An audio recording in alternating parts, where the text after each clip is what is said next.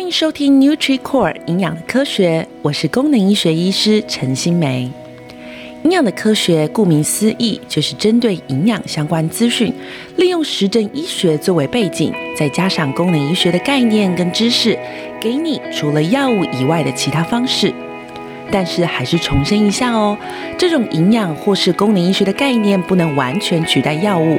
不过，你可以当做是除了药物或是传统的医学以外的新选择。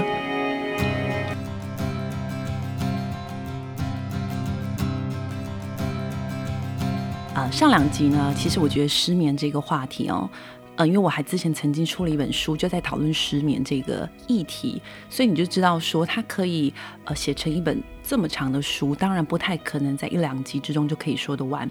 那因为我现在给自己期许一个目标，是我们每一集大概就是大家可能在呃坐个捷运啊，坐个公车啊，或者是你只是呃开个车啊，骑摩托车去上上班，或者是中午休息时间，就可以快速的吸收这个短知识。所以呢，我其实设定希望十五分钟。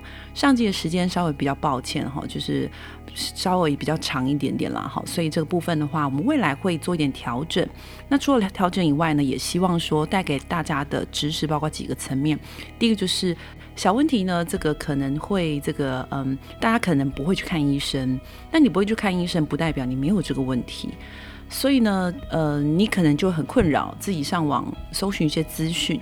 那我们就针对这些比较是常见困扰你，你未必会去看医生的问题，去做出一些非药物的建议。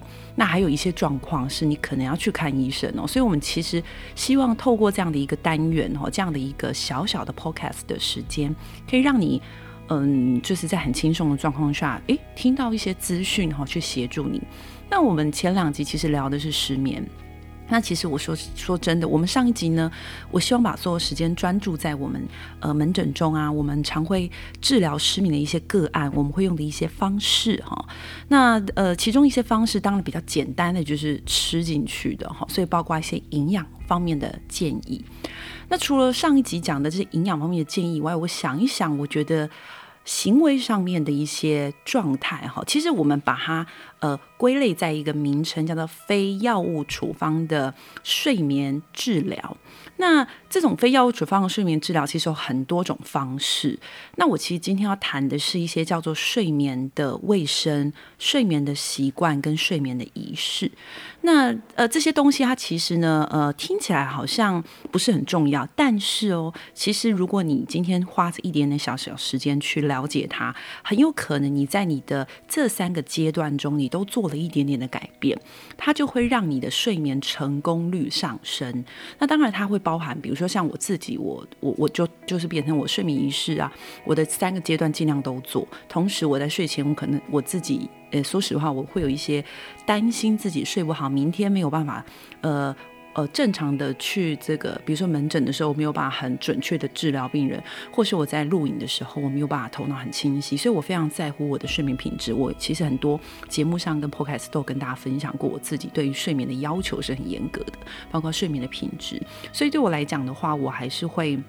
很认真的追寻我说的睡眠卫生，加上这个呃营养素，那呃去调整我整个睡眠的状态。好，所以废话都不多说哈，我还是来跟大家快速的聊一下说，什么叫做睡眠卫生呢？其实呃它分很多的阶段啊，有些是心理上的治疗，睡眠时间上的调整，那这些我就不说，因为这些其实比较比较难一点哦。那我讲的是一些大家每个人都可以用的方法。这个方法呢，你大概要把你的时间拆成三个时间。去记，你就会觉得哦，蛮简单的。第一个时间叫做白天，哈，或者是一整天哦，一整天的时间叫做规则日常的一天。好，我先讲这个影子，我待会再跟大家详细解释。第二个叫做睡前的两个小时内，哈，好。第三个叫做睡觉前，好，所以你大概可以从我的这个睡眠卫生的概念，你就可以知道说，其实睡得好跟不好。不单纯只能从睡觉前去改变，反而是整天睡前两个小时到睡前的那个那个瞬间、那个环境、那个氛围，通通可能会影响你。好了，那我就要开始来提什么叫做呃规则日常的一整天。其实呢，睡觉呢，我们常常往往觉得就只跟睡觉时间有关，其实不然，它跟白天的时候你接收到的呃日光，你接受到的精神状况也会有关。在讲规则日常，其实比较简单。我先讲个方法，我再跟大家解释为什么会这样用哦。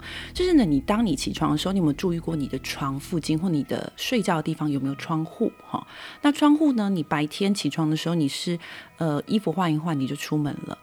还是你其实会先第一个动作去打开窗户，或者是说，就算你很忙的出门，接下来你所接触到环境是什么？是一个阳光普照的环境，还是其实你就是嗯，比如说像我自己以前是我我我一直我一直上下班我可能会开车，那我以前的那个车子上面是就是一般的车子有屋顶，后来我换了一台车子，上面有一个天窗，哈，好，就是说有没有阳光照射？还是你可能就是上班，呃，你就是基本上你也。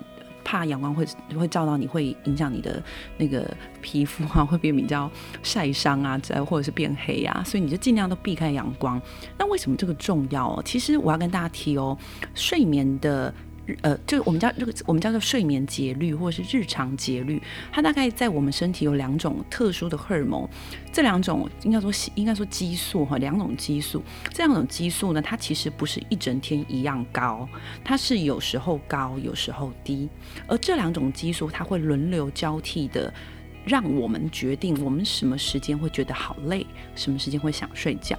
第一个激素，它是被什么 trigger 呢？它被你起床之后，比如说日光，比如说你白天那种很充满 energy、充满能量的那个那个氛围。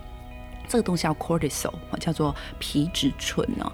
其实你知道吗？我们在门诊中有时候我们会检验皮质醇，很多人他会觉得说检验皮质醇应该就像抽血一样，你抽一碗血就可以了。其实呢，皮质醇它的如果我们是要整呃，我们是要求它要一整天的话，它会有不同时间会有不同的浓度。也就是说，你白天的时候它其实会特别高，那随着你一到了下午，到了晚上，它会慢慢的下降。那它可以对身体干嘛？诶，这就有趣了。它其实是可以帮助我们的身体，在白天的时候，你会觉得，诶，我战斗力很强，我可以很认真、很充满能量的做事。然后到了下午跟晚上，尤其到了回家后，因为它其实跟白天的这个高度落差很大，所以你身体可以开始放松，然后觉得比较累。这个时候就会有第二个激素，它会被。呃，交替的取代，哈，也不能讲取代啦，这个是其实两个不同激素，是这些激素就会在夜间的时候起来。这激素大家可能就听过，尤其有失眠问题的人，叫做褪黑激素，哈。那褪黑激素起来可以对身体怎么样呢？还有它怎么起来的呢？其实大家可能就知道，褪黑激素其实跟我们的嗯夜间的状态有关。假设你的环境很亮，好，就是比如说我们常会说，为什么不能开灯睡？因为开灯睡，其实你的呃，你的眼睛仍然是感觉到的很亮的光光线，但是这个光线就可能会影响你的睡眠品质，因为你的褪黑激素起不来。所以呢，呃，当你今天，我们可以把它想象成一整天规则的日常，有一个叫做。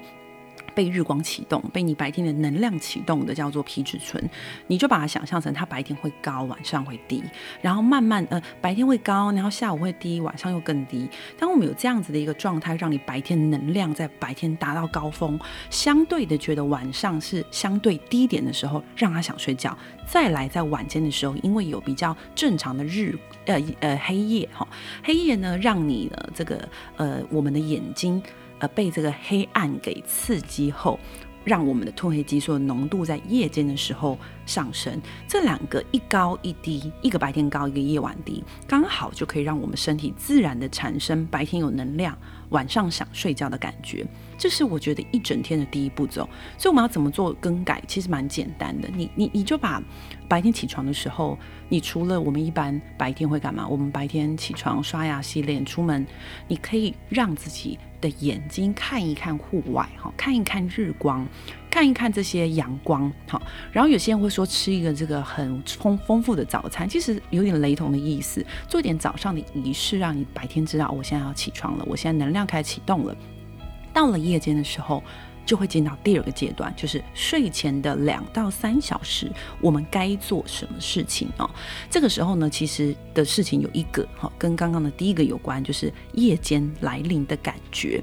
我常会跟我的门诊病人说，你就是在夜间，呃，就是原始睡觉前的三个小时、四个小时，你开始家里的灯就可能不要开那么亮，你可以嗯、呃、少开一盏。慢慢的关，慢慢的关，关到睡前可能一个小时，哎，关到比较暗迷蒙吼。那为什么要这样子？因为其实你的褪黑激素比较容易在这时候被唤醒。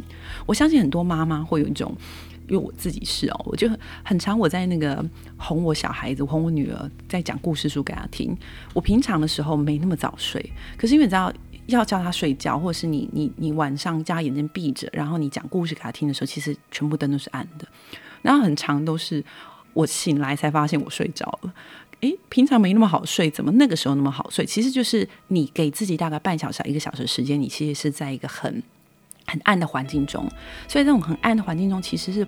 我让你的褪黑激素可以启动的，所以这个其实也到了第二个哈，第二个方法就是说，我们在睡前的两个三小时需要准备什么样的仪式？那讲这个仪式哦，其实它分几个阶段，一个就是光线，好光线。第二个呢，其实这个仪式，我觉得大家可能要习惯，你才不容易失眠哈，就是别把工作，别把情绪压力持续的带到睡觉前的那一秒钟。其实你知道，我们身体有两个东西，一个叫交感，一个叫副交感。那交感跟副交感，其实他们两个有点像太极的那个图，不知道大家知不知道太极的图？就是呃，一边是黑的，一边是白的，可是它不是一条直线，它是有时候黑的多。有时候白的多，所以它造成一个像太极这样的一个图形哦。那交感副交感，我其实常用太极来形容，是我觉得其实蛮合理的。就是交感副交感，一个是交感是在帮我们启动我们身体一整天的一个呃能量感哈、情绪感这种努力感。那副交感呢，就应对紧急状况啊。好，副交感比较像是让我们身体放松，让我们身体的这个肠胃道可以正常的蠕动，让我们的器官可以正常的蠕动，正常的运作，心跳比较好啦，呼吸比较比较比较好啦，肠胃道蠕动比较健康啦。然而呢，交感因为是应付紧急状况嘛，所以你什么时候用到交感？上班的时候，体检报的时候，要赶火车的时候。简而言之，其实你就注意去仔细的想，尤其现在的上班族，尤其现在不要讲上班族，我觉得家庭主妇也会，因为你整天你知道一个孩子在你面前，好可怕，他任何时候都可能会跌倒，所以妈妈随时都是交感是非常的紧绷跟旺盛的，所以很多妈妈其实你知道我我的失眠门诊里头，我没有真的在看失眠门诊，就我的门诊里头有一些病人失眠，这些人其实有一些人他们是。妈妈这个族群，所以我一直觉得妈妈好像不管你是呃上班族妈妈，你是家庭主妇妈妈，我其实觉得那个失眠都就是你你都蛮可蛮辛苦的啊，可怜，因为我 我真觉得蛮辛苦也蛮可怜的哦。那你就一定要更要知道，就是说交感和副交感在夜间的时候哈，我会建议哦，其实我们现在一整天几乎交感都是旺到不行。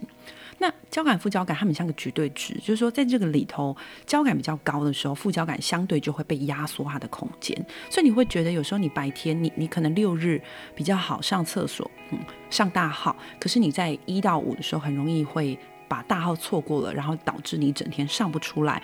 其实它就是因为我们把交感给启动得很高，但是相对它牺牲了副交感这个可以帮助肠胃道蠕动的一个神经系统。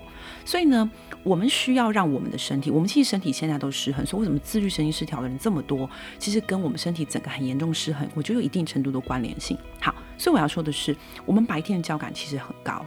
那我们如果晚上交感一样占据一整天，副交感其实可以协同我们身体放松、肠胃道蠕动以外，它也可以让我们身体的那种放松感比较有助于睡眠。所以，如果你一整天你都把你的整个压力张力撑到最后一秒钟，我曾经听过我病人是。他会带着电脑一直做做做做做做，做到晚上睡觉前的时候，老板还发一封件，发一封讯息。他做到睡觉前的最后一刻，他觉得他只能他他觉得他的睡眠必须要是他关上他的电脑就立刻可以睡。怎么可能？怎么可能？对不对？你想想看，就是你的交感撑到最后一秒钟，你的副交感已经被压到喘不过气了，你叫他立刻启动你的睡眠，所以是很难的。所以结论来讲的话，我其实是建议大家在回家要把家里当做一个切割点，家里是个放松的地方，工作别带回家，别别带回家庭，别带回家里。就算你没有家庭，你是一个人的上班族，一样别带回家里。我觉得这个观念你可以参考一下，因为其实说实话，这个观念在你开始调整睡眠的时候很好用。我举个例子，我自己就是，我以前就是超级工作狂，所以我的事情可以一直带到晚上十一点。那因为有小朋友之后，小朋友再回家，其实就是你要顾嘛。所以后来我就一直告诉我自己，回家后就是把所有工作放下。我工作基本上回家就不做，上班时间把它做完。所以我上班压力张力很大，但回家后尽量都不要碰那些事情。其实对于整个睡眠的时间，就会在晚上的大概十一点左右，你就会觉得哦，好想睡哦，甚至十点多你就可以准备去睡觉了。所以这个东西大家可以参考。那除此以外还有一个哦。这个其实就比较，嗯，怎么讲呢？就是，呃，我觉得稍微比较悬一点，但是也不能讲悬，就是说，嗯，它是一种跟心理压力有关的状态。其实我们发现很多失眠的人在最早期，他可能是因为事件造成，可是后来已经变成习惯性，有点像是他看到床就会怕，看到床他就觉得怎么办？我今天晚上会睡不好。所以你知道吗？我们的心理是会让我们跟一个事件产生连结的。相反的，我们也可以训练这个连结。好，我不知道大家听不听懂我的意思，就是这个连接是可以被训练的。怎么训练呢？比如说我们家的这个，嗯呃，你家的床，很多人是一个小的套房，那小套房会出现什么缺点？就是这在这套房里头，你可能。呃，这个工作啦，呃，看电视啊，吃饭都在你的床上，这种你你就没有办法把你的床跟睡眠这件事产生只有它的连接，跟只有舒服睡眠的连接，这个相对下是比较没有那么好的一个状态，所以我比较建议是，如果你是小套房大。房间就更是这样哦。你如果是家里有一个房间专门是睡觉的卧房，就请你别在卧房的地方这个工作哈，你就请到外面去工作。但如果是小套房，我也希望你稍微要做一点区隔，在床上不要做工作，让你对床的连接纯粹的只有放松的睡觉这样的一个相关性，而非。床上连接包含了我在床上赶老板给我的最后一份报表，我在床上赶这个呃呃念书哈，就类似这种连接尽量不要。那这就是睡前的两到三小时的一个准备仪式。再来就叫做睡眠卫生。其实我必须要跟大家说，尤其是那种睡眠中断型的，就是睡到一半，哎，你怎么突然醒来了，然后睡不着了？很多时候你去回顾他的状态，往往跟他这时候其实被一些。声音啦，被一些光线啦给打断有关。好，我举我自己做例子，我曾经在住在一个租屋的地方。那时候我在这个租屋的地方的时候，每天大概三四点我就醒来，那醒来我就去上厕所。很多人应该都是这样。那那时候醒来去上厕所，听起来都很 OK，我也都觉得很没有什么。可是到后来我就搬家了哈，我搬家之后，哎，对哈，我以前都会三四点起来上一次厕所，怎么没了？后来我在想，仔细想哦，哎。因为我以前住的地方其实是一个大马路的旁边，所以在这大马路旁边隔音，我们家又在好像二楼还是四楼，就是比较低的楼层，所以呢，嗯呃，有各个车辆过去都是会很容易被被吵到。但是我们身体在熟睡的时候，你是不一定会听到那个呃车辆过去的声音，可是因为这个噪音。让你的睡眠变浅了，这时候你就容易醒来。那你醒来的时候，你就觉得干嘛？诶，我去上厕所好了。所以你往往会觉得我是不是跑很多次厕所？诶，有时候真的不然，有时候往往是因为被一些事情可以吵醒的。所以什么是睡眠卫生？简而言之呢，就是我们可以去。呃，观察你的环境有没有比较可以让你的睡眠品质是保护好的环境，例如啦，我们刚刚讲的噪音。呃，如果你是一个很浅眠的人，我就建议你家里花一点小钱，把你家的窗户换成那种比较没有，呃，比较不容易会有声音透过的窗户哈，隔音好的窗户。呃，把你家的这个门窗帘换成不透光窗窗帘，也就是说。噪音、光线，好，再来呢是，比如说我们的床的软硬度跟枕头都必须要是你舒服的一个状态。甚至我看过很有趣的哦，有人认为你那个睡觉的颜色、床单的颜色也可能会帮助你放松啊。但这个是比较心理学的部分，我们就不提。再来有几个睡眠卫生哈，其实你也要留意哈。两个我觉得大家很容易会中奖的，一个就是睡前吃东西。但是大家常问我说，睡前吃东西我也会啊，所以。睡前是多多睡前叫睡前，我告诉你哦。睡前的四个小时内，我都建议尽量少吃。那如果你睡前四个小时真的很饿，我比较建议你吃的是两种东西。然后有一种大家可能就觉得我不要，我怕胖，就是淀粉类哈。那它跟什么有关？我们拿另一种叫蔬菜类。那为什么哈？其实我们的呃食物大概我把简单分成淀粉、蛋白质跟油脂。其实呢，每一个食物它到我们肠胃道消化吸收的时间不一样。比如说淀粉，它消化吸收时间可能两个小时内。可是呢，如果是油脂跟蛋白质，有时候会拉到四个小时，甚至更长。油脂有时候到六个小时。所以，如果假设你今天的睡觉前四个小时吃了一个很大的牛排，哦，还吃了和牛，那不好意思哦，你头脑是睡了，你的肠道并没有完全休息，因为这时候的它正在上班，在加工。所以呢，我会建议说，睡眠其实是要整个身体都休息，包括你的全身的器官。所以，如果你要好的睡眠，建议睡前四个小时稍微卡咱们咱们，就是少吃点。如果真的不行，就吃一点蔬菜类、淀粉类的食物。如果怕胖，你就吃蔬菜类好了。真的真的不行，你在四个小时左右吃一点淀粉类，但是过了这个时间就比例低啦，比例低会比较好。再最后一个。手机，我觉得这一题真的很难，但是我自己有养成习惯，我在睡前基本上不看手机的，我都不几乎只会设闹钟，不会去看手机。那为什么哈？就是这个，我想大家很多人讲过，就是我们在最早讲的说，一整天里头的一个东西叫褪黑激素，它在夜间可以启动，它会被我们的黑暗的视觉感给启动，相反的，它会被蓝光给抑制。所以假设你今天真的是很睡不好的人，我建议你，很多人都喜欢睡前看一点。追一点剧，那、对，就是它是蓝光，所以你懂我意思哈，就是它其实对身体对睡眠是很不好的，所以常常很多人说啊，对啊，你这样一讲，我真的看剧后我就睡不着了。很多人都以为自己纯粹是因为我的精神状况被那个剧给影响，我需要追下个剧。诶，不一定哦，就是当然可能剧很好看，但不一定哦，很有可能真的是你的这个呃蓝光已经间接的抑制了你身体的激素，帮助睡眠的激素，进而造成失眠的状态。好啦，那我们今天其实呢，就是补强我上一集提到的失眠跟营养素之间关联性，希望带给大家一些呃新的东西，就是说，我们除了从营养素去调整睡眠、失眠，除了你知道失眠对身体带来的坏处，那我们要怎么去处理它呢？可以从我们刚刚说的三大呃原则：白天的时候呢，这个多照点日光；晚上呢，呃，快要睡觉前可能就开始关一盏、两盏的灯；睡前的时候。稍微给自己一点睡眠仪式，包括说光线会不会太亮啦？这个是这周周边如果有噪音，你可能有些人会我会请他戴耳塞。那如果你觉得戴耳塞不舒服，那可能你的这个睡觉的环境啊的隔音要做好一点。